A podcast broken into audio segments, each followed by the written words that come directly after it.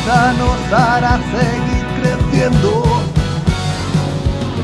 Ayúdanos a comentar las últimas noticias de la actualidad. Ayúdanos a opinar, nuestro tema de debate te fascinará. Bienvenidos a este podcast de Comunidad Xbox, tu momento de relajación perfecto. Buenas noches y bienvenidos, ayúdanos a construir el podcast más fascinante del momento. Hay conducción, plataforma, super y deportes como musical, acción o rol, puzzles, luchas, sección independiente para terminar. A los jugones de la Xbox.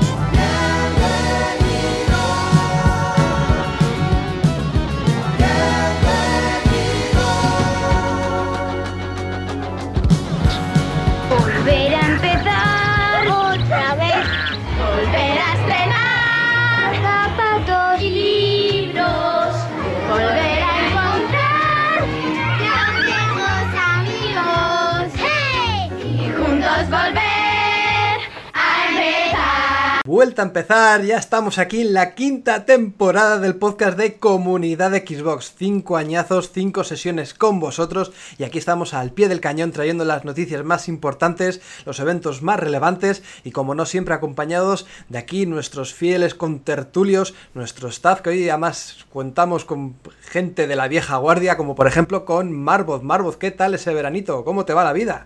Pues nada, pues muy bien. ¿Qué tal, Mario? Eh, aquí estamos a, a echar otra temporada más, un podcast más con ustedes y una tarde más de domingo de estas tan agradables que siempre casi que la echábamos, la echaba de menos, la verdad.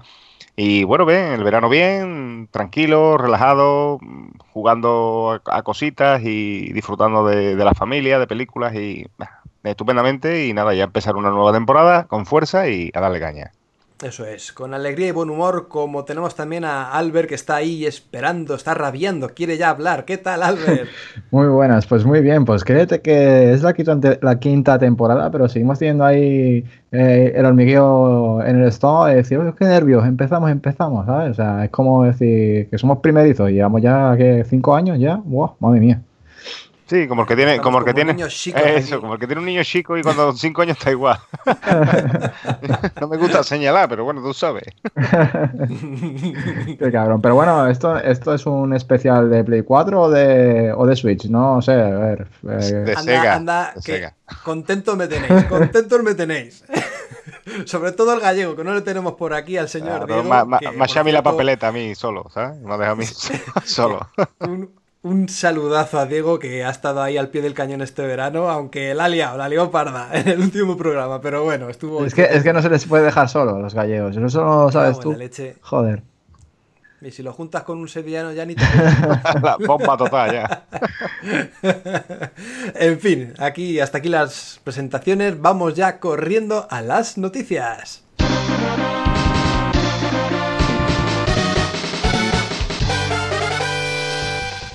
Arrancamos nuestro primer día de escuela con una noticia que seguramente le gusta a esos que juegan tanto en Xbox One como en PC o en este caso Steam, ya que Killer Instinct tendrá crossplay entre Steam, Xbox One y Windows 10. Una pasada, ¿no, Marvoz? Pues sí, pues la noticia es esa, que, Killer Instinct pues tendrá, tendrá crossplay, ¿no? Entre ambas plataformas, ¿no? Y es que mi- Microsoft pues, pues quiere que su, su título llegue a más público y este mes pasado de junio eh, Microsoft anunció eh, el free- eh, eh, como free to play, ¿no? Que llegará a Steam más adelante, o sea, en este, en este mismo año, ¿no? El lanzamiento de Killer Instinct en Steam aún no se ha, no se ha sucedido, o sea, no se ha lanzado, pero el objetivo de dar un poco más de información a los usuarios de esta plataforma, el community manager de Killer Instinct, Ru- eh, Rukari Austin, ha anunciado que cuando el videojuego salga a la venta en esta plataforma será compatible con las versiones de Windows y de Xbox One, ¿no? Eh, eh, Rukari Austin declaró lo siguiente: cuando descargues la última actualización del contenido para Killer Instinct, si no lo has hecho ya, notarás algo peculiar. Escondido en esta actualización de contenido hay una opción que permitirá cierta función para que ustedes, eh, o sea, que ustedes han estado pidiendo a gritos, ¿no? Y esa característica se ha hecho posible, que es el crossplay, ¿no? Eh, esta confirmación de los jugadores de Killer Instinct en el equipo One y Windows 10, que, que se podrá jugar Cross Network con los jugadores de Steam y que eh, están em, eh, bastante emocionados por, por, implementar esta característica en Killer Instinct, ¿no? Esta es, este esta es la noticia que básicamente pues, eh, aportará más, más jugadores a, la base de jugadores que ya tenía Killer Instinct, añadiendo esta función de los jugadores de Steam y, Windows 10, ¿no? Para, para tener, para abarcar más, más contenido de jugadores a la hora de interactuar con el juego. Es una buena noticia, eh, Microsoft está haciendo lo posible porque su juego llegue a más público y esta, esto es muestra de ello. Así que eh, no sé qué os parecerá a ustedes, a mí mm, particularmente, ya que Microsoft está, está abandonando en este, en esta mm, en este crossplay con muchos de sus títulos y que lo haga con Killer Instinct, pues es de agradecer, ¿no? Así que básicamente esa es la noticia y no sé qué os parecerá a ustedes. Bueno, eh, la verdad que sí que es de agradecer. Eh, Microsoft está viendo muchas muchas bandas por muchos sitios. Ya sabemos que en varios títulos se ha aliado con, Nintendo para, para poder llevar cosplay. Minecraft es el primero y seguramente que el siguiente sea Rocket League, por lo que se ha podido eh, ir rumoreando, pero de verdad que, que, lo están haciendo muy bien y de hecho no se entiende por qué antes no, no se ha abierto al cosplay, ¿no? Eh, es una función con la que todos los jugadores salen ganando, ya que todas las bases de jugadores se amplían. O sea, es decir, que mm, los, matchmaking irán mucho más fluidos. O sea, tendrás muchos más jugadores a la hora de buscar partidas. Y eso al fin y al cabo pues mejora la experiencia del juego, que es lo que aquí eh, importa más que nada. Por otra parte, eh, es de alabar lo que hace Iron Galaxy con este Killer Instinct desde que lo cogió, ya que ha aumentado muchísimo su calidad. Sea, la tercera temporada ha sido una de las mejores, le metieron una, un upgrade en, lo, en, lo, visual y todos los luchadores nuevos han sido muy, muy buenos en cuanto a mecánicas y demás. E incluso ahora eh, creo que las últimas actualizaciones del juego ya iban metiendo eh, como unas nuevas ultimates a todos los personajes, unas especie de, habilidades especiales que, que, eran mucho más poderosas que las que las fatalities estas, estas últimas y, y realmente no paran de tenerlo de tenerlo actualizado a pesar de que no han anunciado nueva temporada, cosa que, es bastante sorprendente ya que iban a temporada por año. Pues yo creo que esto es una buena y a la vez una mala noticia dependiendo a quién se lo preguntes y dependiendo también qué tipo de juego sea.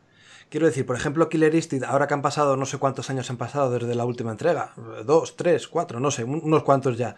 A lo mejor ya no tiene tanta cartera de usuarios, no hay tanta gente jugando y ampliar las miras a Steam puede estar muy bien. Lo malo que, a ver, si es un juego exclusivo de Microsoft y sale en Steam, a lo mejor eso hace que pierda valor el título como tal. Este Killer ya digo, da un poco igual a ser free to play, pues bueno, pues vale, pues van a hacer ahí un poco la, la trampa. Pero por ejemplo un Forza 7 o un Forza Horizon 2, cualquier juego así, o un 3, eh, no le sienta también esa pérdida de exclusividad que muchos jugadores anhelan o quieren pues una consola como Microsoft o un, dispositivo cerrado como puede ser eh, lo que es Windows 10, Microsoft, todo esto, ¿no? Verlo en otra plataforma, en Steam o en cualquier otra consola, puede que no le guste tanto. Bueno, pero sí, eh, ese no es el hecho, porque realmente el juego ya sale en esas plataformas.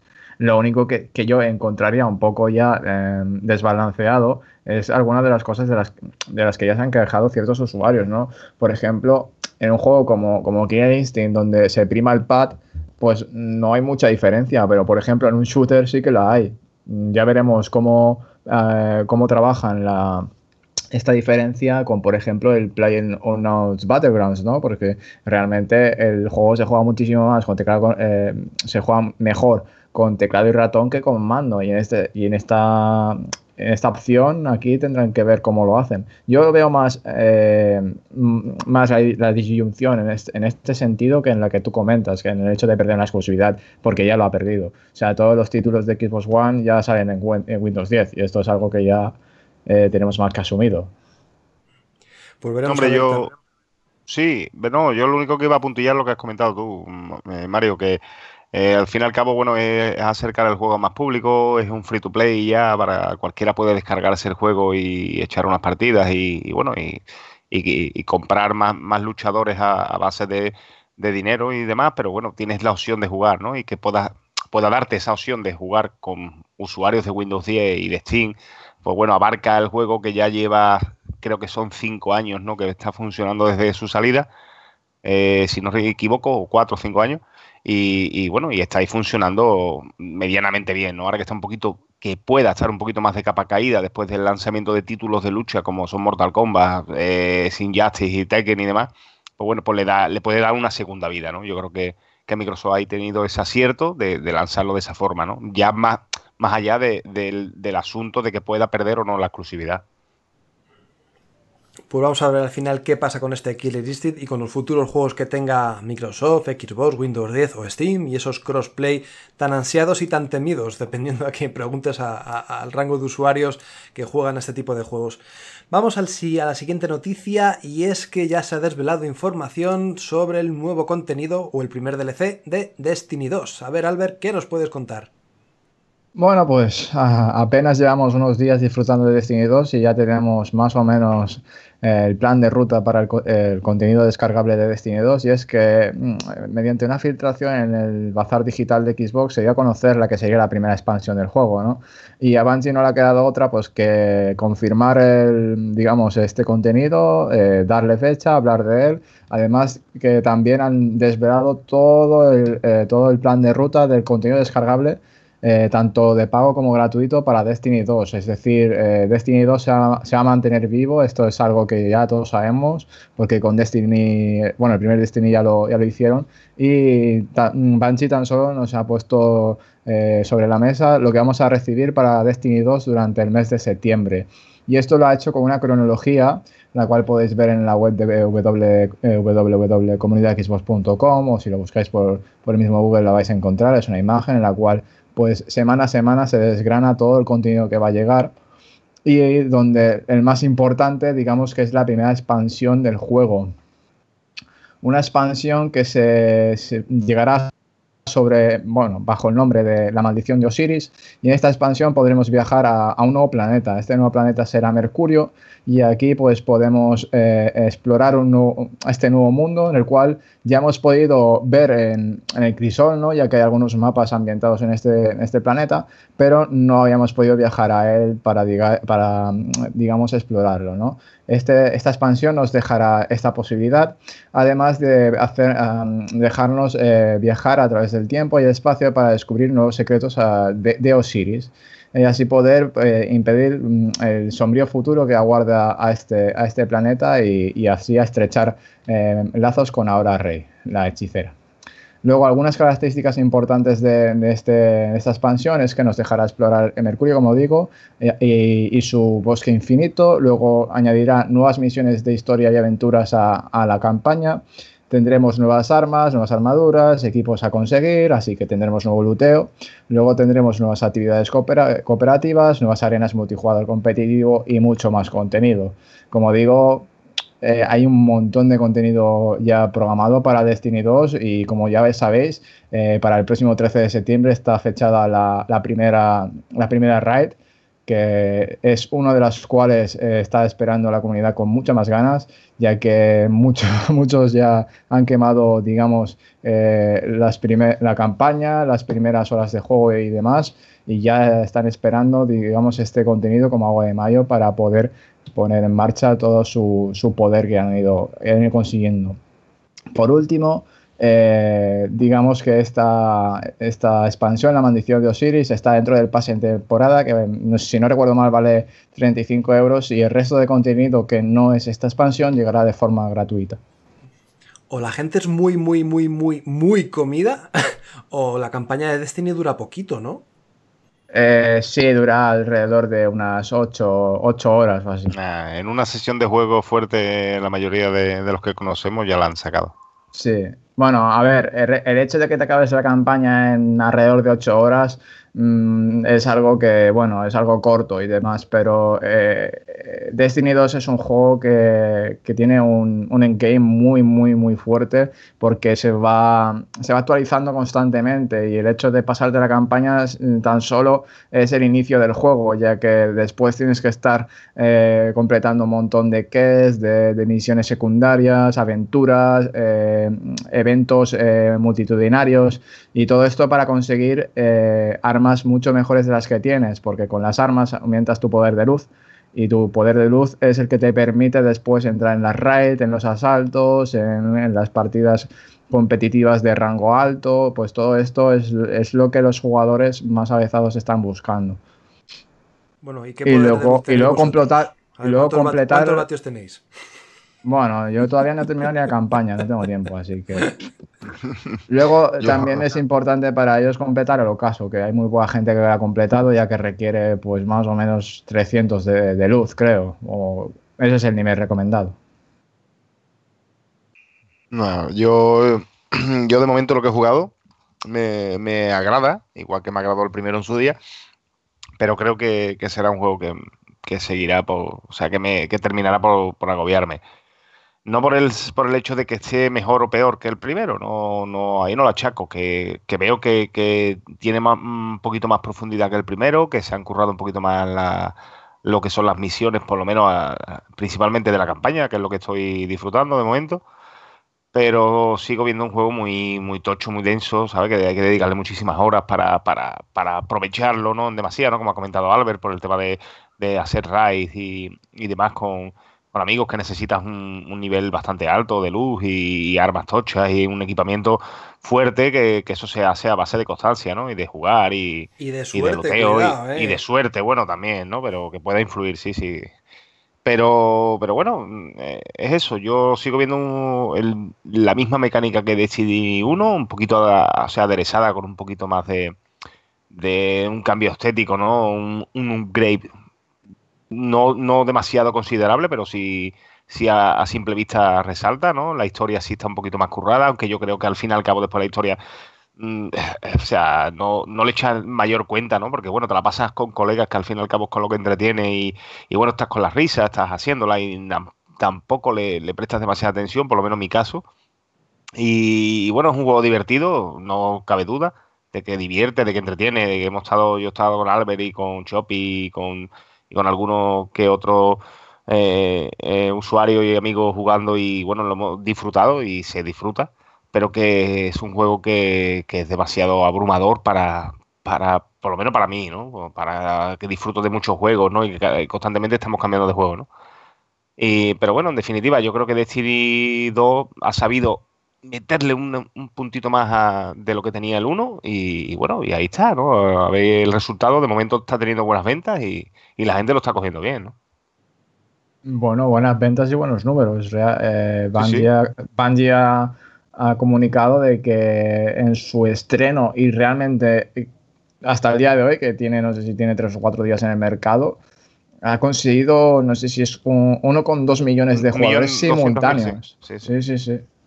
No, no, sí estaba el, el sistema que el primer día creo que para entrar había que coger cola, como si fuera la charcutería. La. Sí, sí, y, no, todo. y no funcionaban bien. De hecho, de hecho, ayer por la tarde estuve jugando un ratillo y los servidores no iban muy bien. eh, Estaban haciendo algún retoque o algo, o, o había mucha solicitud para, para mm, mucho tráfico en- entre los servidores y, y estaba petadeando bastante. Análisis para la próxima semana, chicos. Seguramente que sí. Sí. Bien, bien. Bueno, vamos a dejarlo aquí y ya expan... es- Uy, ¿cómo se dice? Expanderemos, Expandimos. expandiremos. expa- Expandiremos, la, expandimos, infor- la información la, la próxima semana con ese análisis. Vamos a la siguiente noticia eh, referente a South Park Retaguardia en peligro. Bueno, ya sabemos que South Park es como la San Miguel, donde va triunfa, pues South Park donde va mm, genera polémica. Ya vimos, ya vimos en la anterior entrega, South Park la vara de la verdad, que mm, había escenas que en Europa se censuraron debido a su contenido explícito y no apropiado. La gente es muy sensible a ciertas cosas, se ve. Y pues este South en peligro sigue eh, pues con una línea también un poquito picante. Esta vez se trata o reside en su personalización de personajes. Eh, podemos escoger diferentes peinados, atuendos, incluso el color de piel. Y precisamente en el color de piel es donde está la polémica, ya que dependiendo de la coloración, por así decirlo, cambiará la dificultad. Si somos más blanquitos o somos más blancos, el juego será más fácil y contra más negros seamos, pues el juego será más difícil. Esto lo hemos visto en Eurogamer.net. Podrías, a ver, podrías ahí suavizar un poco, decir oscuros o algo así, que negro se va un poco fuerte. ¿eh? Ahí, ahí, de color, mira, ¿eh? ya, ya lo has sacado. Ya está, venga, pues de color. y bueno, pues eh, hemos podido ver en un vídeo que hay en Eurogamer.net cómo se ve la barrita que cambiando, modificando el, tono o la coloración va cambiando ese nivel de dificultad. Eh, no es una dificultad que afecte eh, lo que es a la vida de los enemigos, al ataque de los enemigos ni todo eso, pero sí que habrá mm, cambios en los aspectos sociales. Tendremos menos dinero, o sea, si somos contra más de color seamos o más oscuros seamos, menos dinero recibiremos de las keys eh, o de los NPCs, nos hablarán diferente, la interacción será distinta. Entonces ahí residirá un poquito pues eh, la dificultad. Y bueno, vamos a ver si esto va más, porque también tendremos la opción de crear personajes transexuales, que aún no se sabe si puede afectar directamente a la jugabilidad o a esta dificultad, pero bueno, lo veremos en un futuro, porque esta gente de Ubisoft, que lo que están haciendo el juego, telita, no se corta ni un pelo con estas cosas. Ni un pelo, vamos. bueno, en parte, en parte es parte de la magia de South Park, ¿no? Es una serie ya así fuerte, dura, que no es para todos los públicos, ya de hecho ya hay reza el más 18, o sea, realmente quien, quien es eh, usuario de este tipo de productos, o sea, de South Park y demás, sabe a lo que va a ver y lo que se va a tener, o sea, em, censurar algo que es para un cierto, va dirigido a un cierto público y que ya lo saben, es algo que no sé, no tiene mucho sentido, igual que cuando censuraron las escenas de, del primer juego, o sea, es algo que, que deberían de, de no Mm, no tratar tan tanto encima, ¿sabes? Además que, no sé, que es un producto que hoy día ya, un videojuego es un producto que, tiene un consumo dedicado, ¿no? Que la persona que lo consume sabe lo que consume, ¿no? Que no es, que tiene su Peggy, que tiene su historia, es como una película, ¿no? Hay películas de todo tipo, películas que, que pueden dañar la sensibilidad de ciertas personas, películas fuertes, películas, mm, o sea, que al fin y al cabo el producto que tú estás consumiendo sabes lo que es, ¿no? O sea, que yo hoy día la censura tan desmesurada en ciertos países o, que se, se, tome más a rajatabla la censura en un videojuego que en, en otro tipo de contenido audiovisual como puede ser una película, no, no la veo justa, ¿no? O sea que, Además es una censura en un producto que se lo toma todo a risa, que no es algo serio, no sé, no es un juego de mutilaciones o de muertes que se lo toma en plan más formal. No, no, es que esto es todo risa, es todo... La coña eh, de la, sociedad, al fin y al cabo, ¿sabes? Eso es. Sí, sí.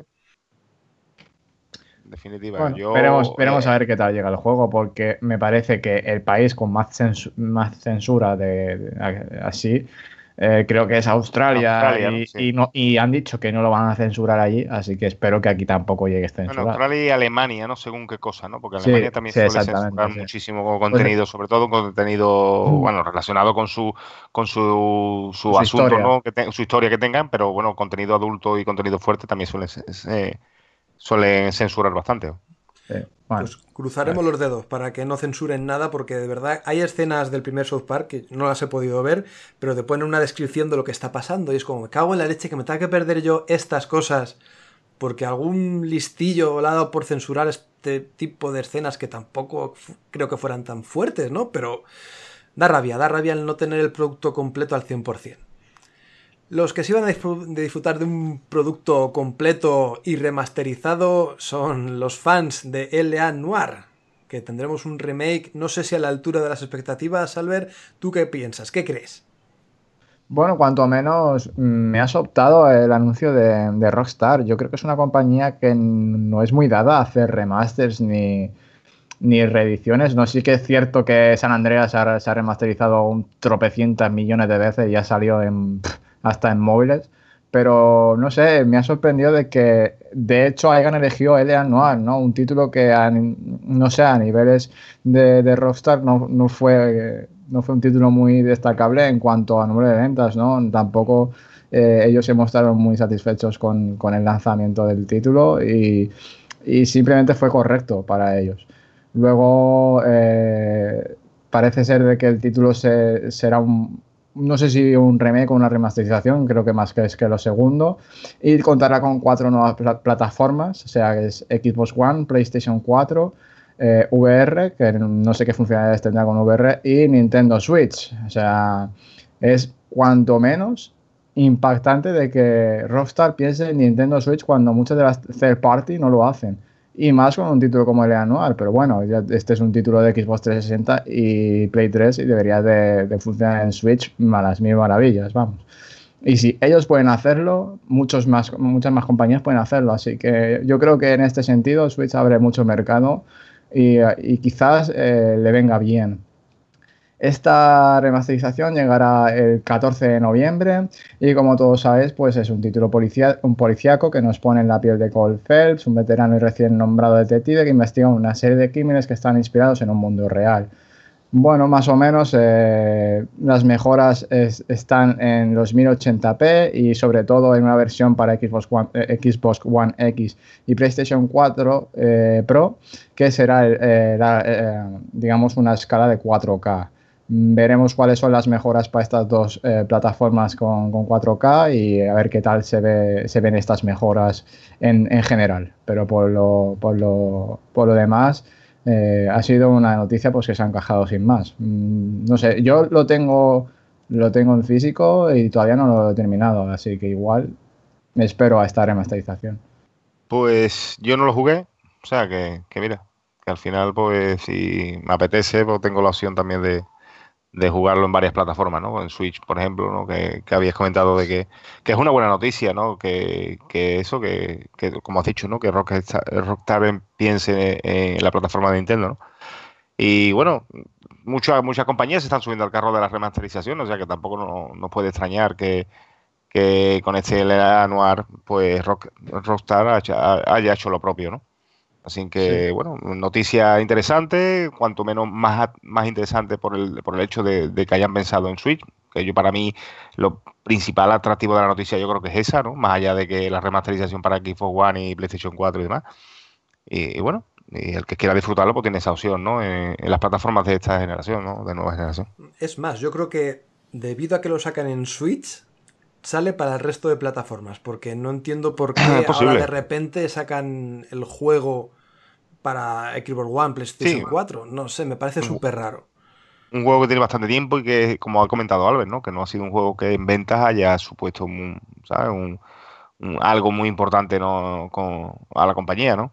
Eh, a raíz de ahí, pues ya se está rumoreando, ¿no? Lo típico, ¿no? Un GTA V para Switch, un tal de Redemption que pueda salir para Switch, tú sabes, ¿no? La gente pues hace sus cábalas y sus historias. Red Redemption 2 para Switch. para Switch, bueno, tú sabes. la historia, la historia es la que tiene, ¿no? La gente de verdad tiene unas cábalas. Oye, pero eh, bueno, importante, importante que por lo menos Rockstar esté apostando, o sea, esté, haya apostado por, por sacar este producto, que, que, como has dicho, es un juego de 360 y de Play 3 que, que no no tiene por qué tener ningún tipo de problema, impedimento Switch de moverlo. Y bueno, por lo menos, oye, está apoyando o ha apoyado con este título la plataforma y, a ver qué pasa en un futuro, ¿no? Y en las demás compañías, pues bueno, pues es un atractivo más, un título más que tenemos ahí para, para el que quiera hacerse con él y, poco más.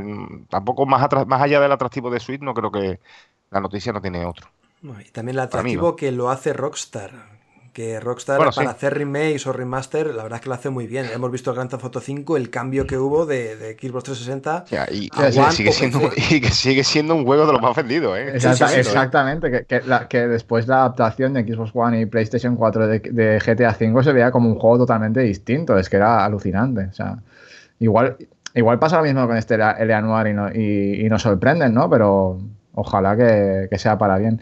Luego incluir una, ya como todos sabéis, en GTA V incluyeron una, primera persona, una cámara en primera persona, debido a, que apareció un mod en PC y luego lo implementaron y todo eso. No estaría nada mal incluir esa perspectiva en este es que, si va a salir en VR, supongo que será en primera persona, ahora que lo dices. Claro, ¿eh? tendrá, tendrá la función, claro. Claro, claro, pues debería, sí, igual. A ver. Alguna cosita meterán, seguro. No, no creo que Luego- lancen un, un- un remake así a palo seco con todos los DLCs y ya está. No, alguna O sea, cosita añadirán. Sacar dinerito para el GTA 6. Mm.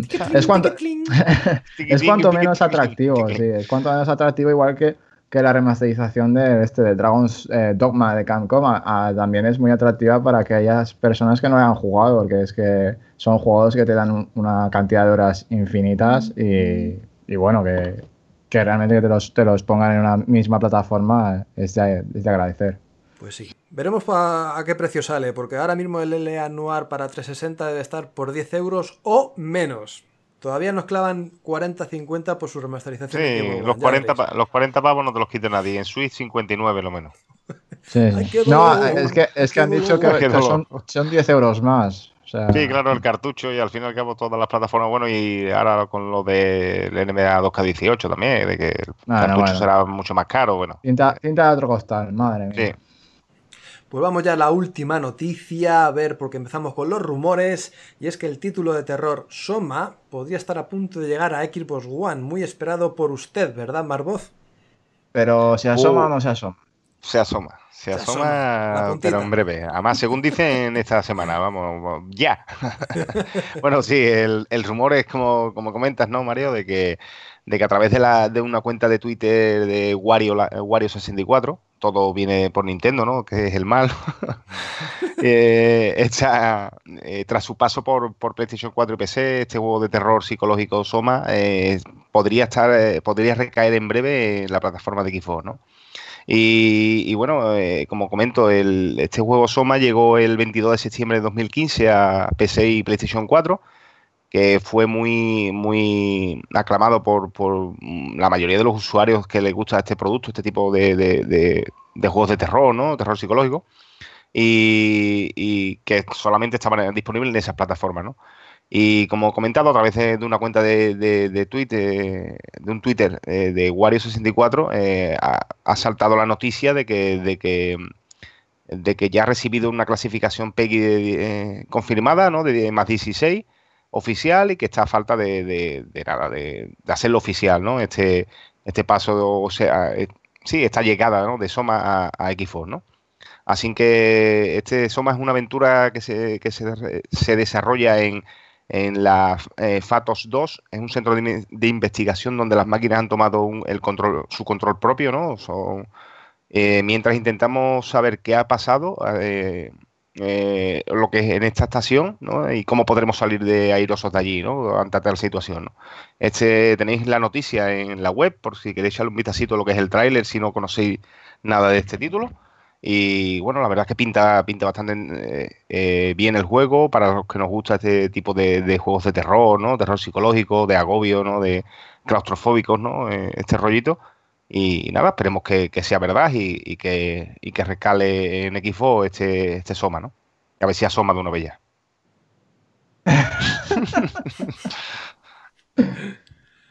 Albert, ¿algo que añadir? No, pues ojalá de que llegue a, a Xbox One. Ojalá un- se asome, ¿no? Sí, ojalá se asome, sí. Porque realmente es un título de terror muy a tener en cuenta. Ya hemos visto como, como otros títulos así de carácter independiente han llegado a, te- a colmar eh, las listas de, de ventas en cuanto a- al género de terror, como puede ser Riders of Fear o puede ser Outlast, etcétera, etcétera, ¿no? Y que tengan detrás, que este, que este desarrollo tenga los creadores de Amnesia y Penumbra detrás también es algo que a tener muy en cuenta, ya que por ello también pues se, se le- se les atribuye un- una, una calidad muy, muy importante. Yo creo que, que sí que llegará, porque creo que lo he visto ya por ahí en, en algún, que, en algún que otro distribuidor, en, en una web ahí eh, catalogado en, para Xbox One y ojalá que llegue, sí que sí. Toma Soma. Pues nada, eh, ya con esta noticia, que seguro que los, los amantes de este género de terror psicológico, que no sé cómo os gusta, por Dios, qué miedo, lo, lo celebrarán. Pasarlo mal. Quita, quita, nada, nada, esto fuera. con esto terminamos las noticias y vamos ya a la siguiente sección del podcast.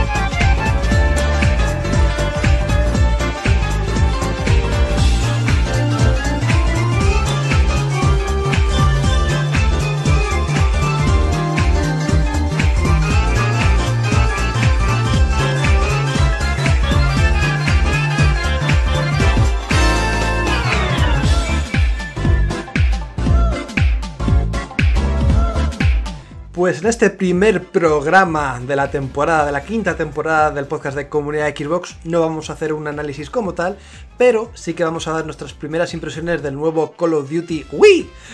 Este título que ha generado polémica allá por donde pasa. Hay gente que le ha gustado, hay gente que, que le ha encantado, hay gente que lo ha odiado porque no tiene nada que ver con los otros Call of Duty. Entonces ahí está la duda y la salsa. Incluso nuestro propio staff, por ejemplo, Marvo, yo sé que no le ha hecho mucha gracia, mientras que Albert, pues oye, le ha visto un Call of Duty bastante consistente y digno de jugar. Entonces me gustaría que me dijeras vuestros argumentos, qué os parece este Call of Duty, si es recomendable y para quién es recomendable. Marvel, cuéntanos, ¿qué ha pasado? ¿Por qué no te gusta a ti esta próxima entrega de Call of Duty? O al menos su beta, vaya. Eh, bueno, eh, en primer lugar, no es que no me haya gustado del todo, ¿no? Lo que es ambientación, lo que es la evolución de skin, ¿no? Por decirlo de, llamarlo de alguna forma, ¿no? Que ha, sufrido Call of Duty en comparación con Bad Warfare y Infinity Warfare que son las dos últimas, las dos últimas entregas, bueno, y Black Ops 3, perdón. Eh, eso sí me ha molado. Me ha molado que haya cambiado, que haya evolucionado a un marco tan, tan imponente, ¿no? Como es la Segunda Guerra Mundial, ¿no? Y, tan histórico, ¿no? Que al fin y al cabo, eh, joder, muchos de los usuarios, o sea, de nosotros nos gusta, ¿no? Y los consumidores de, de, contenido, ¿no? Que tanto como películas, como libros, como los que les guste la historia, al fin y al cabo, creen que es algo que fue algo importante ¿no? en la historia de la humanidad, ¿no? Primera y Segunda Guerra Mundial. Eh, el hecho de, este avance, pues sí, pues eso me ha molado. Me mola su ambientación, entre comillas, porque no lo, no lo llego a, a, ver del todo que te, que te meta ¿no? en situación ¿no? bélica. es que, es que eh, yo comentándoselo con Albert decía, vamos, la comparación con Battlefield 1, mm, no, es que no puedes compararlo, pero yo creo que es necesaria. Porque, porque al fin y al cabo, eh, el mercado, el mercado tiene shooter, tiene una amplia gama o amplio abanico de, de shooter en el mercado que, te puedan o no gustar, ¿no? Entonces tienes a Battlefield 1, que es Primera Guerra Mundial, tienes a Call of Duty Black Ops 2, o, sea, eh, Black Ops no, perdón, World War 2, que va, que va a salir ahora en breve, que es de la Segunda Guerra Mundial. Ambientación, eh, no hay color, o sea, no hay color. uno, Battlefield 1 está en un escalafón súper inferior, o sea, súper superior a, a, eh, a, World War II. Bueno, no me, había acostumbrado. Wii, ¿tú dices Wii? bueno, digo Wii. Entonces, eh, ahí es una de las cosas que me ha chocado. Eh, después, bueno, sí, el su, su, su, forma arcade, ¿no? Entre comillas, ¿no? De, demostrar Call of Duty las diferentes etapas bélicas, ¿no? Que demuestran sus juegos, pues, pues bueno, pues, pues solventa, ¿no? Esa ese, ese, ese tema ¿no? de, que, de que te pueda o no meter más en situación ¿no? Eh, eh, a la hora de, de, jugar, ¿no? de, disfrutar eh, el ambiente, la ambientación que, te meta ¿no? al jugador. Eso es una de las cosas que, que veo yo que, que, quiere pero no puede, o, quiere pero no quiere. O sea, ellos quieren meter ese marco bélico de Segunda Guerra Mundial, pero en ambientación todavía le falta, por, por bien por físicas, porque las físicas no, no se destruye nada, eh, o sea, el sonido no acompaña de todo bien o lo veo demasiado enlatado con, con, con vuelvo a reiterarme, con la, con la comparación con Battlefield, ¿no? Aunque, aunque no es el mismo estilo de juego, uno se puede asemejar más a simulación y otro más arcade. Eh, después, pues bueno, sí, se siente muy Battlefield, eh, o sea, muy Battlefield, perdón, muy Call of Duty. Eh, es ligero y fácil de, jugar, de cogerle el rollo, de, de, meterte en echar dos o tres tiros y ya más o menos te adaptas y es, falta de conocerte el mapa, de, conocerte mm, recovecos donde poderte esconder o, donde poder ir hacia, hacia el punto en cuestión a conquistar. Eh, en, en esas situaciones sí se siente muy Call of Duty, eh, recuerda mucho a las entregas de, Modern Warfare, de, de estás con el pie en el suelo, tienes tus coberturas, tienes tu cuerpo a tierra y demás, y bueno, solamente tienes estas opciones para llegar al contrincante o al adversario, no, no puedes acceder de otra forma, ¿no? Ni puedes subirte por las paredes, ni, ni puedes saltar y aparecer por la espalda. En ese sentido, mm, sí ha evolucionado para bien, desde mi punto de vista, ¿no? Que me gustan los Call of Duty de antaño, ¿no? Eh, después, eso, es la evolución mm, tan pobre que, haya que ha tenido con otras entregas, ¿no? Eh, a la hora de, gráficamente también no, no, el motor gráfico no parece no evolucionar más allá de, que se pueda ver mejor una textura que otra, ¿no? Eh, eh, después la fluidez, los FPS no, no sé yo si tiene mucha, para mí tiene mucha bajada, aparte de que, bueno, es una beta lo que hemos jugado, ¿no? Lo que hemos disfrutado y, bueno, el producto final puede variar, ¿no? Bastante. En definitiva, eh, es un buen producto, un buen Call of Duty, pero no llega a ser el Call of Duty que, a lo mejor los fans más exigentes o, más antiguos, por ponerlo de, un, por, tipificarlo de un, de un, nombre, o sea, de una forma antiguo, eh, buscábamos en este, en este producto, ¿no? Este, en esta saga.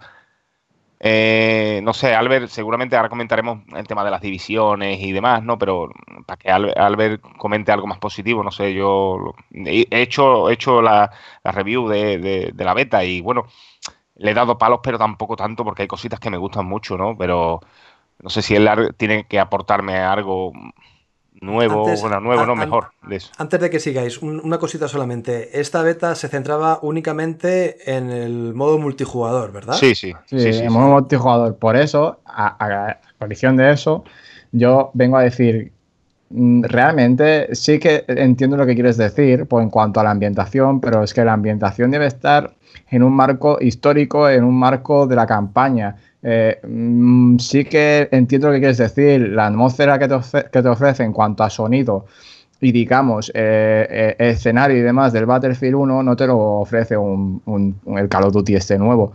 Pero realmente es que en el multijugador tú no vas a ver de, qué pie calza este Call of Duty en cuanto a ambientación o, en cuanto o, o cuán fiel históricamente pueda ser a la Segunda Guerra Mundial. Eh, sí que la recreación de los escenarios mm, podría estar mejor. Me gusta, me gustan algunos escenarios. Eh, por ejemplo, el de. ¿Cuál era el de, las trincheras? El de. El de las trincheras. Eh, no, espérate, te lo digo en un momento. Bueno, sigue, sigue, ya te lo, te lo comento. los escenarios están bastante bien, aunque realmente. Ashen creo que era el de las trincheras. Mm. Ashen, me parece que. Bueno, el, mapa de las trincheras es eh, para mí el mejor y el que más me gustó. Pero eh, es que Call of Duty sigue teniendo un, diseño de, mapas un tanto erróneo. Sí que son como unas mm, ratoneras en las cuales es fácil de encontrarse ya, y debido a su carácter arcade, pues son, son lo que ellos buscan. Pero no sé, es que le falta una vuelta de tuerca, porque es que los respawns siguen estando mal y siguen siendo mapas pues propicios al, tipo de juego de, los, de, las personas que no nos gusta que jueguen estos juegos. Por no tildarlos de, de lo que son, pero es que realmente está plagado de campers el maldito juego. Hombre, es que es una de las es una de las cosas de que siempre se le ha achacado a, los cods y eh, sigue pasando y no lo arreglan y, que y que el multijugador siga acarreando problemas de respawn a, las alturas que estamos con tantas entregas también es algo que no lo entiendo. O sea, es que vas mueres y renaces al lado de un enemigo. O sea, realmente esto es divertido es que hay cosas que, no, que no las entiendo y que le, restan diversión a la fórmula, pero realmente luego te diviertes en cuanto empiezas a cogerle un poco de, gustillo al, juego, porque mm, yo le siento, mm, no, mm, no, digamos evolución, porque viene a ser lo mismo, pero con otra, con otra cara, o sea, es Call of Duty, pero con la cara de Segunda Guerra Mundial. Nos ha olvidado pues el aspecto futurista. Sí, eh, me, ha gustado más, o sea, por el hecho de que, como bien decía Marvoz, eh, ya pierde todos los perks y todas las, cosas futuristas que incluso los jugadores profesionales se están quejando, o sea, realmente ellos han, han dicho que, están encantados de dejar de jugar al Infinity War porque es que realmente estaban ya cansados y les estaba resultando una pesadilla. Pero veremos cómo se adaptan a un juego mucho más calmado, más pausado, un juego que ya no es tan rápido y fluido para adentrarse en, en un juego que tiene armas pues de, percutor que van de una bala en una bala. Así que es cierto de que eh, en ciertas formas eh, mm, olvida un poco en la, en la época en la que se centra para ofrecer, por ejemplo, las retículas estas de punto de mira y demás de punto rojo y eso, mm, eso me ha sacado totalmente de, sitio porque es que dudo que en aquellos tiempos hubieran retículas de, de punto rojo o así, que sí que las han las han hecho un poco más rudimentarias, pero me sacan totalmente de, digamos, del contexto del juego.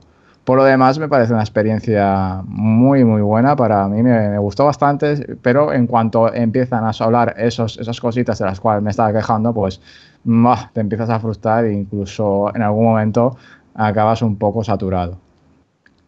Eh, llevaba razón, Albert. Point Duoc es el mapa Point de la Duoc. ¿no? Sí. Ese, HM ese es mapa el de la- está, ese mapa Sí, está sí, está muy muy chulo, chulo, a mí me gustó. muy chulo, sí. Cuando Marvo decía que había una falta de ambientación, vamos, yo creo o he entendido creerle que no es por la recreación de la Primera Guerra Mundial o la Segunda Guerra Mundial, perdón, de cómo esté hecha nada, sino por cómo te sientes tú como soldado en esa Segunda Guerra Sí. Mundial. Sí, exactamente. Claro, yo creo que Battlefield 1 son batallas campales con más usuarios, el tempo también es como más lento, te da tiempo a planificar una estrategia, a observar todo a tu alrededor, a plantear pues un poquito cómo vas a atacar esa zona concreta, esa base o lo que tengas que, que hacer. Y aquí yo no sé eso cómo lo han llevado. Has dicho tú y que, que es más lento que anteriores entregas de Call of Duty, pero no sé hasta qué punto llega a ser más lento o, o sigue con eh, esa dinámica eh, de Call of Duty que siempre es como ir acelerado. Eh, No, sí, sí. Sí, la sigue, pero eh, me vuelvo a remarcar en cuanto a dos tipos de, de juegos, ¿no? de shooters. Eh, la, experiencia que busca más Call of Duty es más arcade, es más desenfrenada, no importa nada, porque es que realmente eh, sientes a, a, a una clase, er, eh, digamos, salvando las diferencias entre clases, las sientes más o menos iguales. Pues es que no sientes el peso de, eh, las armas, no sientes eh, el, digamos, la sensación real de disparo de una, de una arma, digamos, mm, ligera a, a, una, a un fusil, etcétera, etcétera, ¿no? Como la, como la puedes sentir en el Battlefield. El Battlefield está mucho más logrado.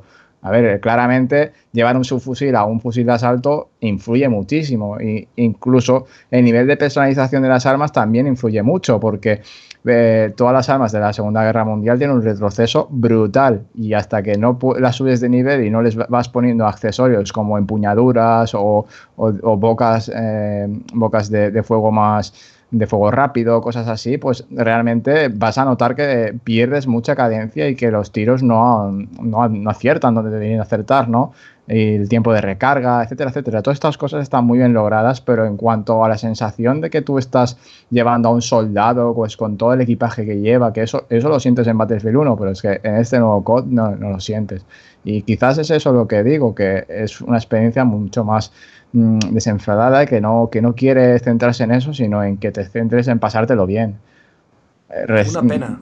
Porque estamos viendo que muchos juegos, Battlefield 1, Overwatch, el Fortnite que comentasteis en el último podcast, eh, como que el rol que tengas tú en ese juego influye bastante. No es lo mismo eh, ser un francotirador que un médico, que un fusilero, que cualquier cosa, ¿no? Entonces, que no se vea tan plasmado aquí, ostras, da un poco de rabia. Es, sí es, exactamente, da un poco de rabia, pero sí que están diferenciadas las clases, porque ahora, ahora mismo no, no recuerdo las, el número de las cuatro divisiones y las tiene Manos ahí apuntadas. Te, las digo yo si quieres. Mira, tenemos la división, eh, la división de infantería, que, eh, que, lo que lleva son rifles semiautomáticos y, y de tiro a tiro, ¿no?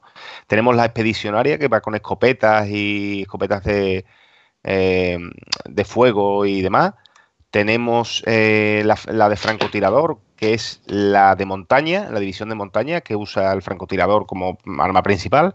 Tenemos la aerotransportada, que lo que lleva básicamente son ametralladoras ligeras, ¿no? Tipo UCI sí, y demás. Son más versátiles. Yo creo que es la que creo que es la división más ligera de controlar, entre comillas, porque después, como ha dicho Albert, la diferencia no es muy mínima. O sea, el llevar una blindada, por ejemplo, que es la siguiente división, que es división blindada, que lleva la Lewis o lleva ametralladoras ligeras, pero ametralladoras de esta de gran capacidad, ¿no? Eh, eh, y una de, de aerotransportada, que son ametralladoras pequeñas, eh, no se ve, no se ve la, la, diferencia, no se nota la diferencia, ¿no? O sea que es una de las cosas que, que, joder, que te sacan un poquito del marco, ¿no? De, de decir, joder, llevo una Lewis impresionante que mide un metro y algo, o llevo una UCI que puede medir 30 centímetros o 40 centímetros y no noto diferencia en el movimiento del personaje, ¿no? O sea, que son cositas que, que la verdad es que deberían estar un poquito más curradas, más allá de, de seguir teniendo esa esencia Call of Duty ligera y, y acelerada, ¿no? Que, que, quieren dar a su producto, ¿no? Coño, vas a un marco histórico, un marco diferente, no son, son armas reales eh, que se han usado en, la Segunda Guerra Mundial, que tienen 50 años, y darle, da esa sensación de que lleves ese arma, ¿no? Da, da, eh, mete, mete un poquito en contexto al, jugador, ¿no? De que estás en un marco importante eh, bélico que, que, que tengas explosiones por ambos lados, que, se, te, destruya la cobertura donde estés alojado y que tengas que echar a correr y tu peso te impida correr tan rápido como, como con otro como con otra división. Da esa sensación, ¿no? Y a mí Call of Duty no me la ha transmitido, ¿no? Cierto que, bueno, que el que busque ese contenido arcade, Call of Duty te lo va a ofrecer con creces, ¿no? Por supuesto. Que las armas no suenen a grapadoras, por favor. Que parecen grapadoras. Sí, por Dios. parece que está metido, parece que una lata de, Pepsi, ¿no? Una lata de Pepsi en la punta, ¿no? Como silenciador. es impresionante, tío. Esa cosita es, otro, es otra cosa que te saca al final de, contexto, ¿no? Por cierto, tipos de juego, porque vale, ahora no está multijugador, pero yo no sé si eran todos contra todos o hay. Pues creo que hay algo parecido a Battlefield 1, ¿no? Que va por zonas, por objetivos. El modo guerra. Modo, guerra.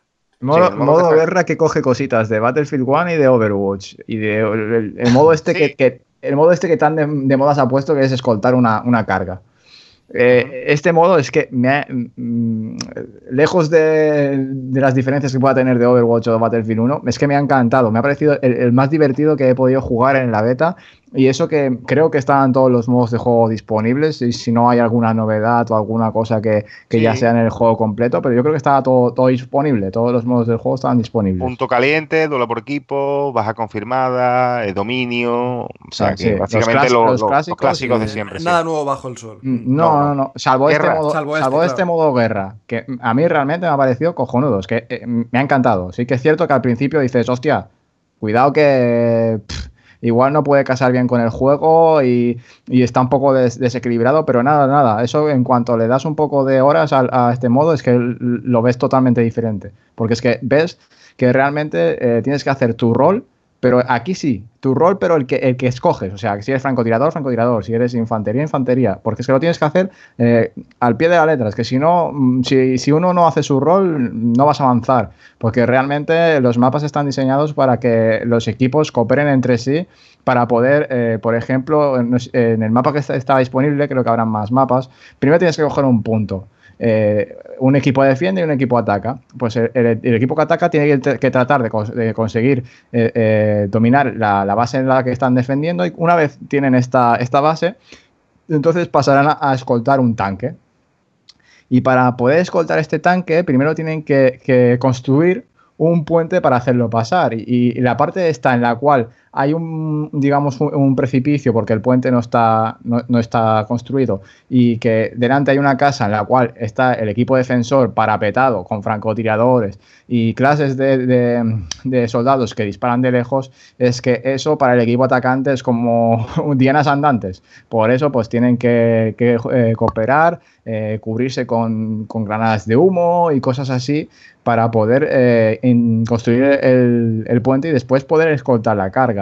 Eh, ya eh, en cuanto tienes la carga ya para, se puede mover, ya sencillamente tienes que ir eh, al lado suyo para, que vaya avanzando e incluso te puedes subir al tanque que hay un jugador puede controlar la ametralladora del tanque y la verdad que son es un modo que, es muy muy divertido que se, se, le pasa muy bien y si cooperamos con otro con otro jugador como yo juego con Marvel y demás, o sea, se hace muy ameno y dinámico para mí uno de los mejores modos que han podido meter en el, en el, en el Call of Duty.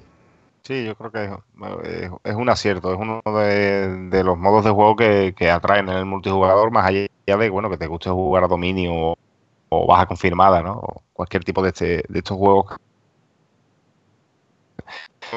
Eh, después, bueno, pues tenemos también, eh, siguen, o sea, nos siguen, eh, o sea, perdón, tenemos, volvemos a tener las rachas de bajas, ¿no? Esta vez, pues, bueno, pues la línea de, la Segunda Guerra Mundial, ¿no? Podemos pedir un regimiento aéreo para, para que nos marque en el mapa a los enemigos, podemos pedir un, una bombardeo, en definitiva, del estilo, ¿no? Eh, podemos pedir un paquete de ayuda que bien nos da un lanzallamas o, o cualquier tipo de clase un poquito más pesada, ¿no? Más fuerte, ¿no?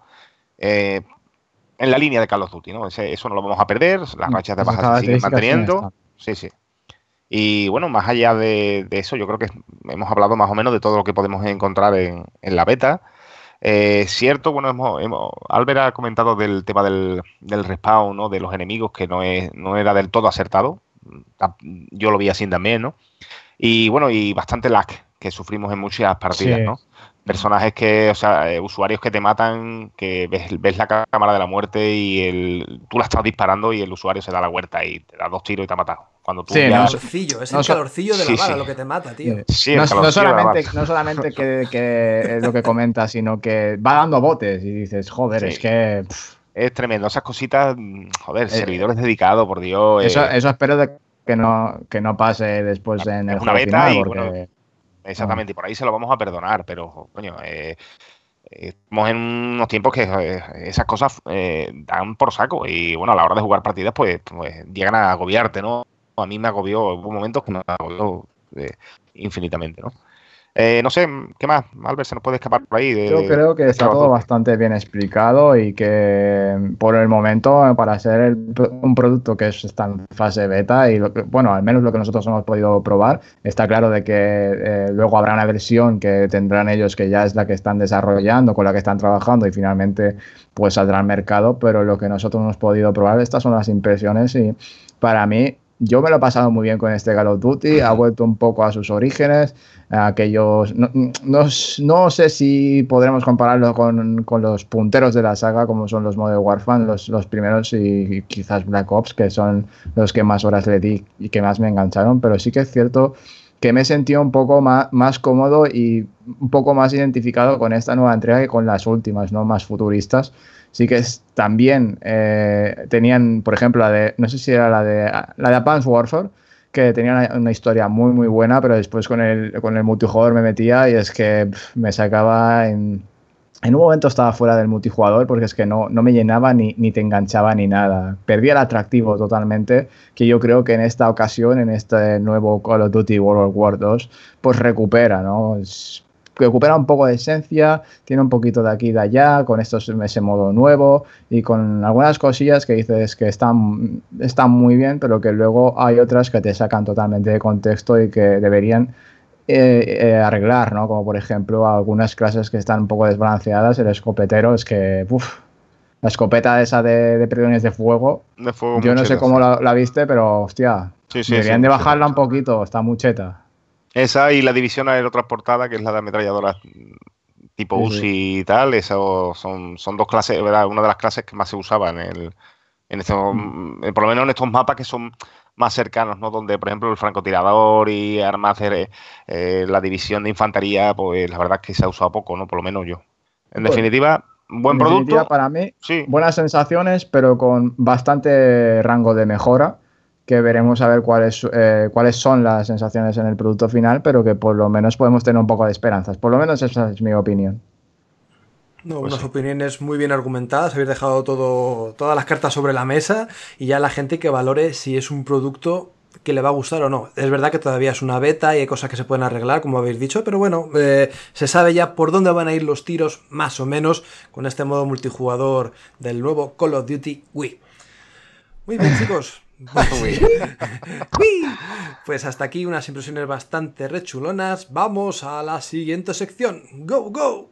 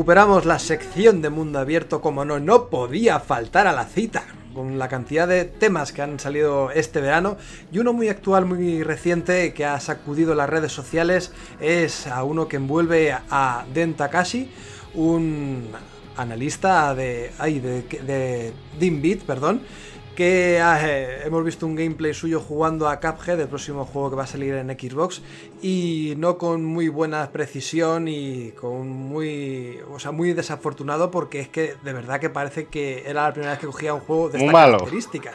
un paquete, vamos, de toda la vida.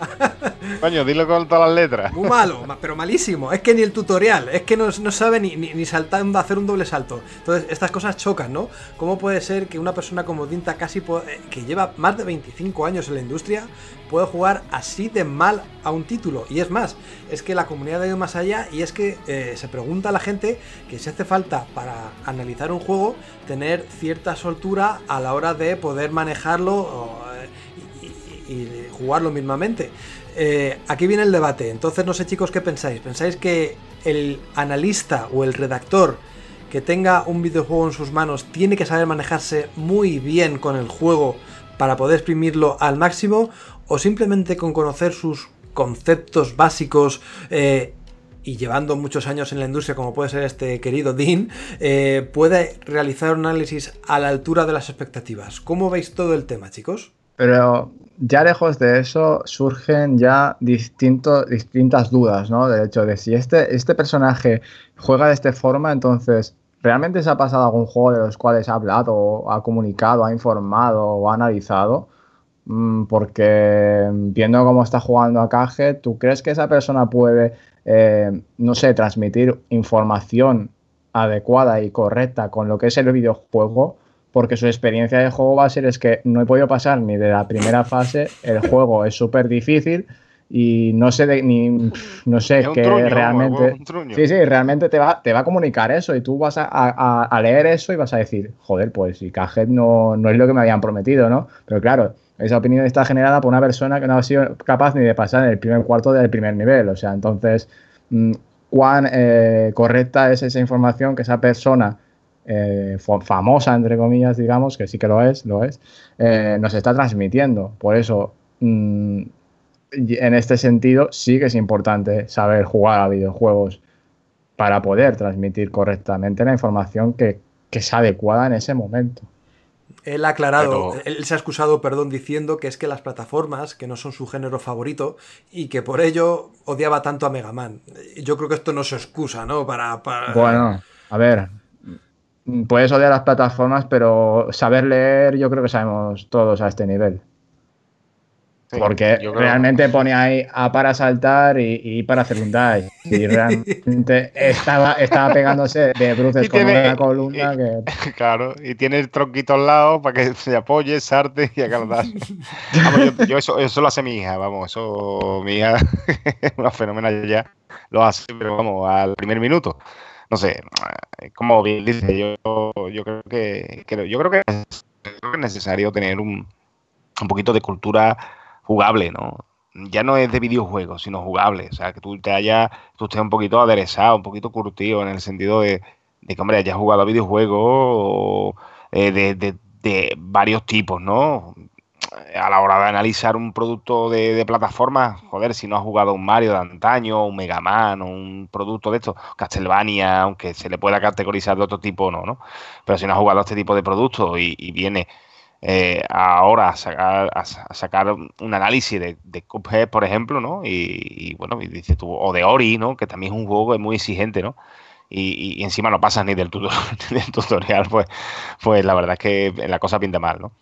Eh, no sé, eh, alguien que, pueda tener, no la carrera de periodismo y ser una persona que escriba estupendamente bien, pero si no tiene conocimientos de videojuegos, no, no sé, no, no lo veo yo, no que no esté capacitado, pero no lo veo yo la persona más idónea para analizar un producto que al fin y al cabo tú tienes que dar una sensación, o sea, transmitir una sensación de que sabes de qué va la cosa, sabes a lo que has jugado a, a productos similares y sabes que te puede ofrecer ese juego en cuestión, ¿no?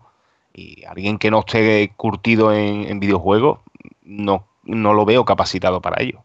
Claro, mi opinión. Es que al fin y al cabo un análisis son las sensaciones o las impresiones que tú te has llevado a jugar ese juego y si realmente tus, tus sensaciones son malas o ya de hecho eh, estás viendo a otra persona jugar y no eres tú el que está jugando, mm, no va a corresponder, eh, digamos, lo que ofrece el juego con lo que tú estás contando.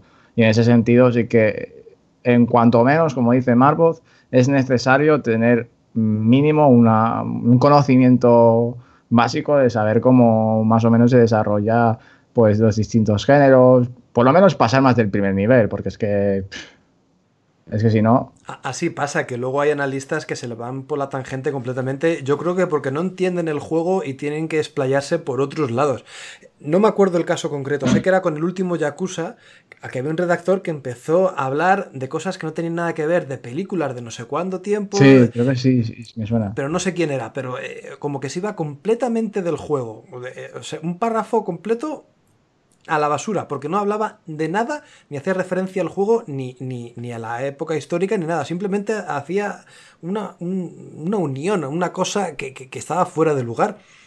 Y bueno, y como esto lo hemos visto muchas veces también en otros... Eh, ah, ¿cómo se llama uno español, un juego indie español que recibió muchas críticas? Maldita sí, ya me acuerdo. no. no. que fue un chico, un analista de Destructoid y sí, que tuvimos... Eh, a entrevista aquí en el podcast. Eh, Rice, creo que Rice, este. El... Rice and Shine. Ese, Rise and Shine. Sí. Rise and Shine, sí, es verdad. Que también lo pusieron a parir por un tema que se fue completamente por la tangente. O sea, yo creo que el analista no supo interpretar, no sabía jugar al juego, no, no supo ver las virtudes y pues se fue por otro lado, por otros derroteros que le resultaban a él más cómodos o que sabía hablar un poquito más, había informado un poco más sin tener a cuenta el juego o lo que proponía. Y como esos casos hay mil casos. Y es cierto, mira como hemos dicho antes en, vuestras impresiones del Call of Duty, lo ha dicho Marvo, dice que, joder, que las comparaciones siempre son odiosas, pero es que en algunos aspectos, en algunos momentos hay que saber comparar, o al menos haber jugado a Shooter anteriormente para hacer tú una comparación con lo que estás ah, eh, en, eh, jugando o analizando en ese mismo momento, ¿no? Es que si no es imposible. Y este tipo de cosas hay muchos analistas, muchos redactores que no lo tienen o no lo experimentan o no saben reflejarlo en sus análisis.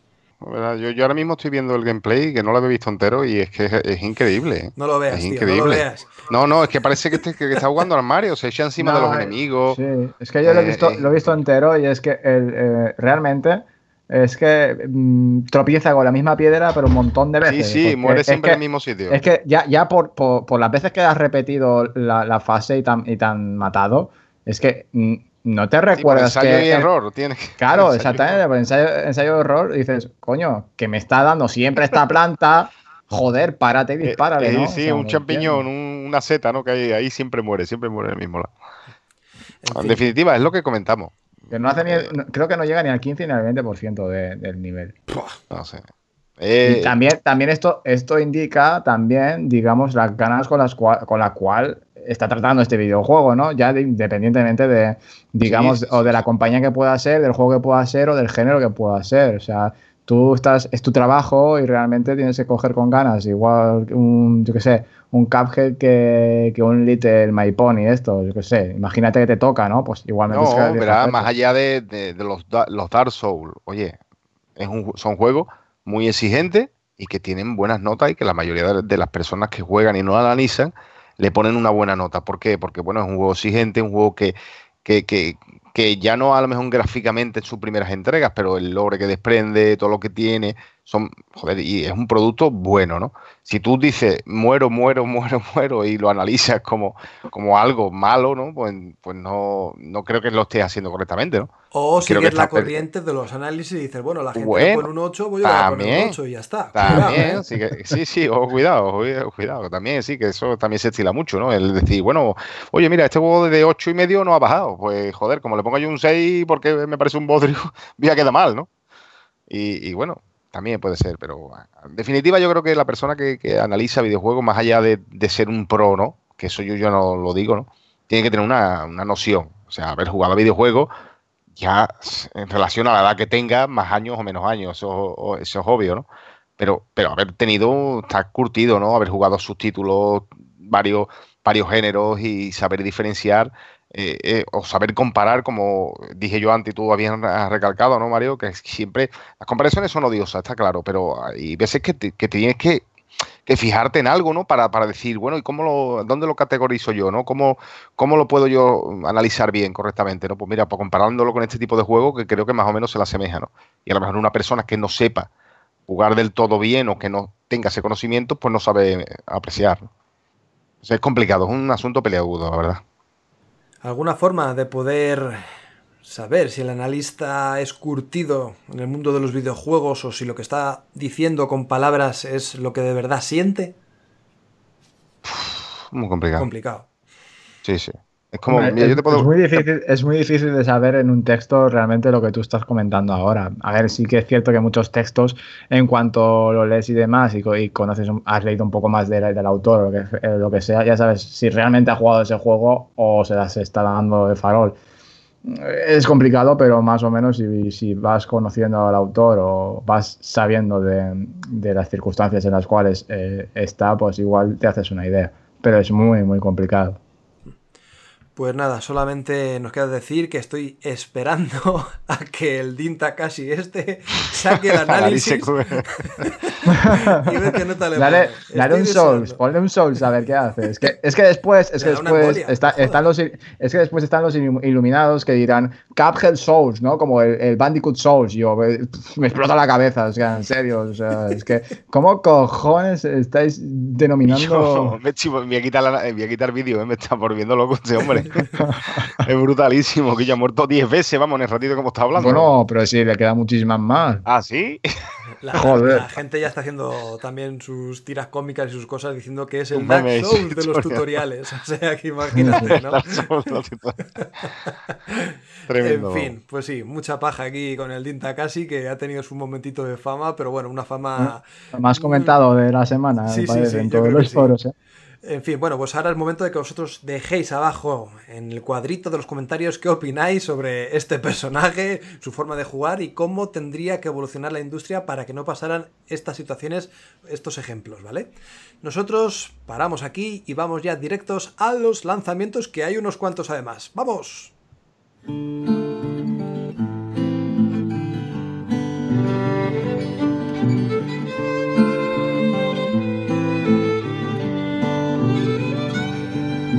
Atop the crags and cliffs, the air is thin. So we'll find a mountain path on down the hill. Meet me where the snow melt flows. It is there, my dear, where we'll begin again. Skip and stones,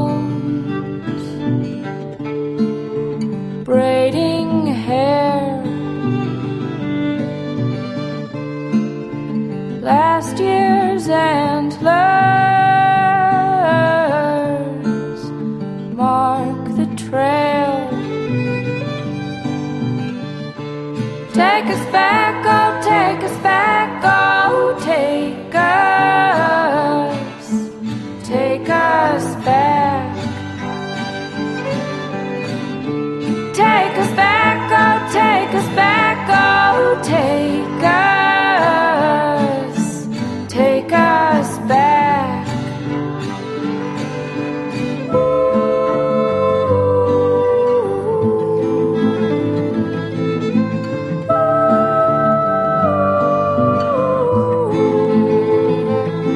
malas lenguas que en, el vera- que en verano no salen juegos, ni salen títulos, ni nada, que es momento de sequía y que nada, pues es momento de recuperar ese, esos títulos que teníamos por ahí guardados para poder jugarlos.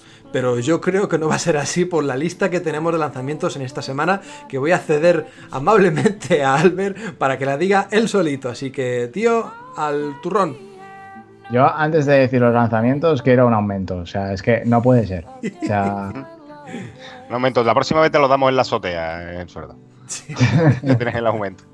bueno, pues yo, o sea, la lista de pendientes sigue un aumento y es que no tienes tiempo ni para decir, aquí ya dejan de salir juegos y me voy a poner con este. No, no, aquí no paran de salir.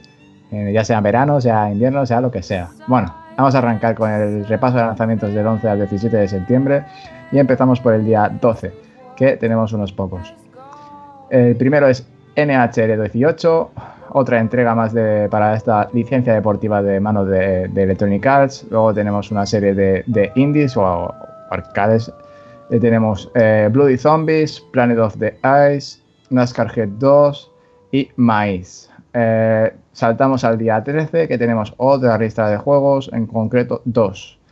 Eh, tenemos Don't Starve eh, Together Console Edition, pues una edición que recoge todos los, eh, todo el contenido y lanzamientos de, de la serie Don't Starve y llegará, que esta, en esta ocasión llega a consola. El mismo día y último lanzamiento de este día es Transcript. Saltamos al día 14, tenemos un, un lanzamiento bastante importante para aquellos aficionados al fútbol, que es PES 2018, el simulador de fútbol de Konami. Luego tenemos otra cosita que está también analizando a Mariette y que le está encantando muchísimo, pues baja Edge of Control HD. Una emoción tengo. HD, sobre todo. Sobre HD, todo cuidado. HD. HD de, de High Definition, ¿no? O sea, era eso, ¿no? Pero vamos, definition por el culo. High definition in the ojete. En HDR, vamos, HDR. Bueno, continuamos con el día 15, el último día en el cual tenemos lanzamientos de esta semana, que, que son los siguientes. Son Black Wars 2, NBA 2K18, simulador de 2K de, de básquet, como todos bien sabéis. Luego seguimos con World Rally Car 7 FIA World Rally Championship. Eh, tenemos Time Recoil, Dream Break, Jet Homero. Aquí tenemos la competencia de 2K18. eh, tenemos NBA Live 18, que Electronic Arts sigue empeñada hacerle la sombra y cada año yo no sé cómo, cómo siguen apostando por esta licencia que no les funciona, pero bueno, oye, tienen, su, tienen sus fans. Y acabamos con Dishonored, la muerte del forastero. Eh, como todos sabéis, es una, es una entrega independiente que eh, sirve a, modo de expansión para el último Dishonored, Dishonored 2, y que se pondrá a la venta por forma, eh, de forma separada. Y bueno, estos son todos los lanzamientos que tenemos esta semana. La próxima semana tendremos muchísimos más. O sea, en septiembre y octubre viene bien, viene bien cargado. Y antes de, de despedir la sección, vamos a, comentar los últimos, eh, los últimos lanzamientos retrocompatibles, que no son los de esta semana, sino los más recientes que tenemos, que son eh, tres aventuras de Telltale eh, Games, que son eh, The, Walking Dead, The Walking Dead, Vision y The Walking Dead Session 2. Eh, algunos de ellos ya tienen su versión para Xbox One, pero bueno, ahora llegan en formato retrocompatible para aquellos que no quieran volver a pasar por caja. Así que muy de agradecer por parte de Microsoft. Esto es todo en cuanto a la, la sección de lanzamientos de esta semana y nos vemos en la próxima. Por cierto, hay una cosa que no he puesto porque ya por la costumbre no, no lo suelo poner. Creo que PES 2018 y NBA 2K18 tienen versión para 360, ¿vale? Tiene, digo, tiene. Por si alguien todavía quiere pillarlo para 360, pues tiene esa oportunidad o puede NBA adquirirlo. 2K18 no estoy seguro, pero PES sí que tiene. Muy bien, pues nada, una lista pequeñita, ¿eh? Madre mía, te habrás quedado a gusto. Bueno, yo no soy el que los pone y seguramente que sabrán unos cuantos más que, que no conocemos. sí, sí, sí. Perfecto, pues nada, con este gran listado de jueguecitos para esta semana, vamos a dar paso ya a las despedidas.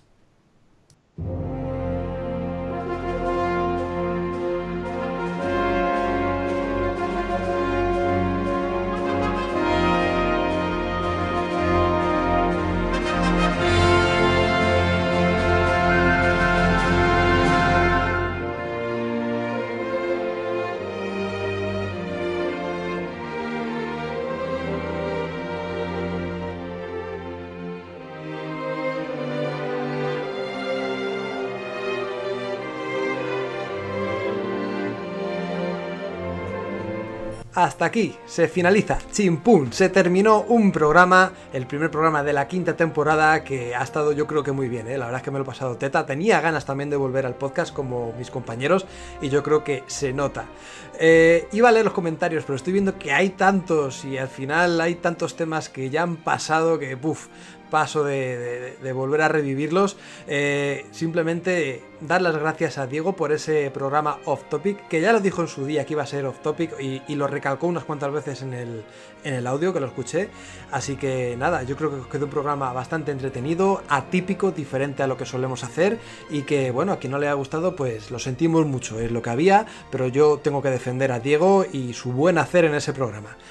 Ahora bien, no, lo que no perdemos es nuestro minuto de oro, ese minuto de oro consagrado por Albert, que bueno, pues eh, no podía faltar esta cita.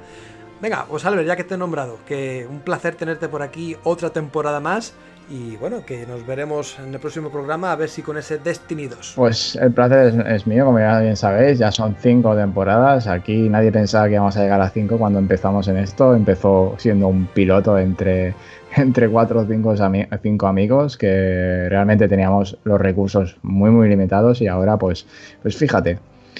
Eh, Seguimos teniendo recursos sí, muy sí, limitados. pero ¿eh? bueno, al menos, al menos lo, Así la gente eh, se sí. piensa que estamos aquí. al, al menos lo sacamos mejor. ¿no? O sea, tú Sí, te, sí, has sí, escu- sí, sí. te has escuchado el primer programa de la primera temporada y me cuentas qué tal el audio, ¿sabes? Ya, Oh. no, no, no, no, no, no quiero escucharlo, gracias.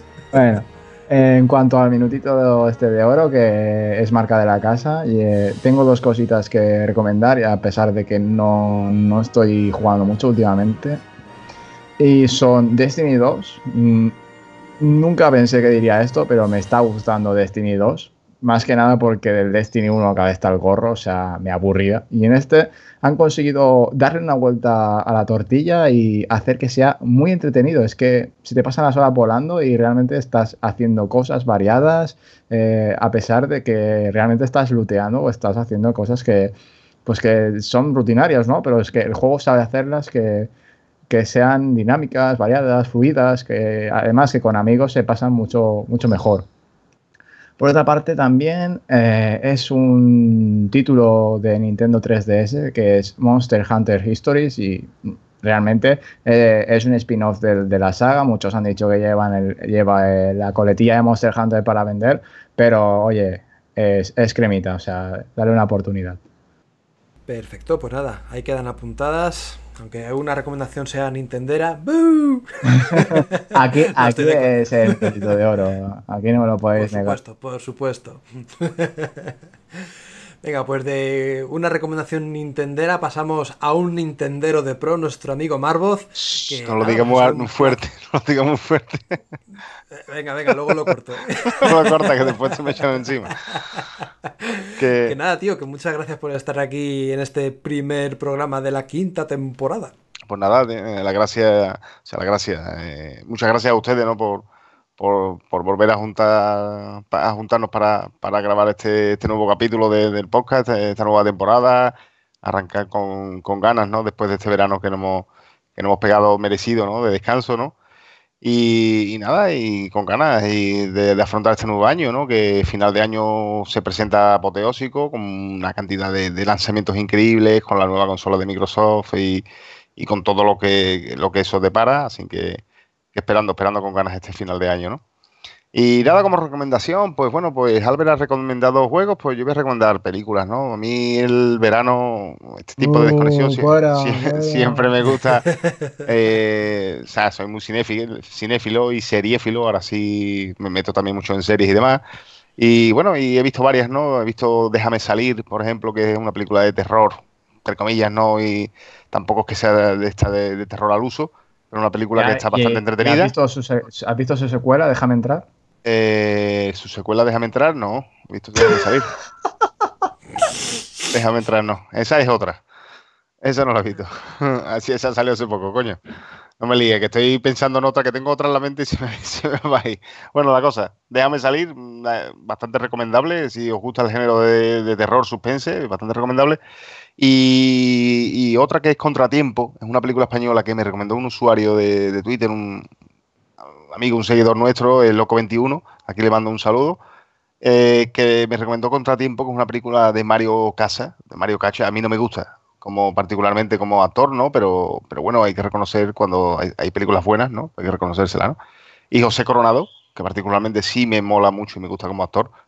Y la verdad es que me ha sorprendido. Es una película de suspense, es un thriller eh, español bastante oscuro para lo que nos tiene acostumbrado el, este, el cine español, ¿no? Y la recomiendo encarecidamente. Es una película que me ha sorprendido sobre todo por su, su principio y su final.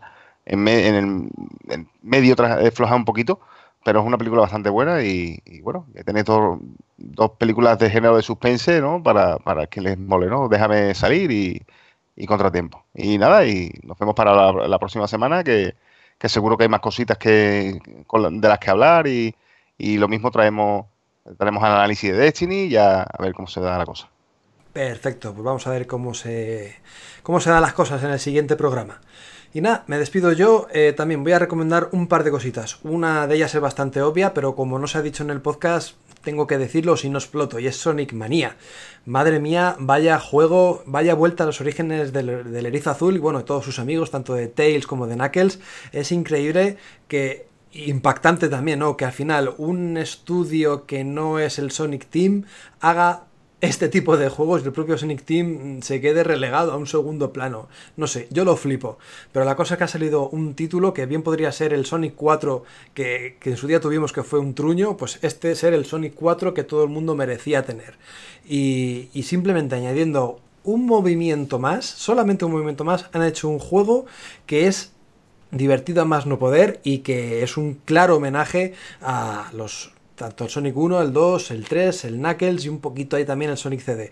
Eh, eh, si no lo has jugado todavía, no sé qué estás esperando. Y sobre todo si eres fan del, erizo azul o si eres fan de los juegos clásicos, eh, eres un, jugador old school de la vieja escuela, deberías jugar a Sonic Mania sí o sí. No te queda otra. Estás obligado.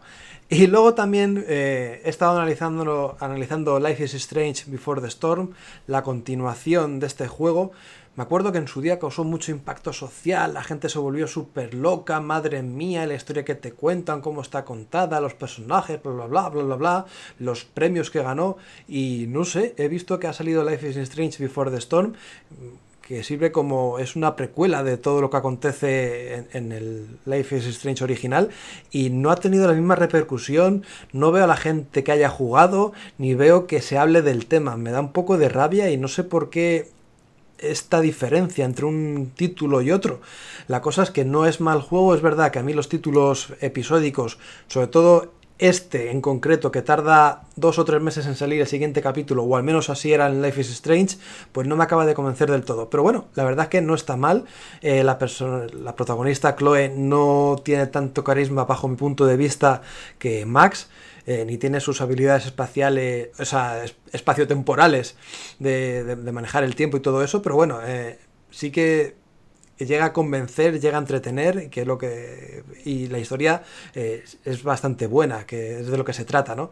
Entonces, si queréis un título, pues más o menos como lo que hemos visto en Life is Strange, no dudes en adquirirlo, aunque pierde un poquito de cuerda respecto a la entrega original. Y nada, pues estas dos cositas que quería comentar.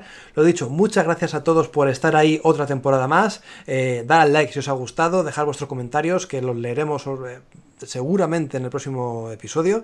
Y nada, sed buenos, portaros bien y nos vemos la próxima semana. Chao, chao.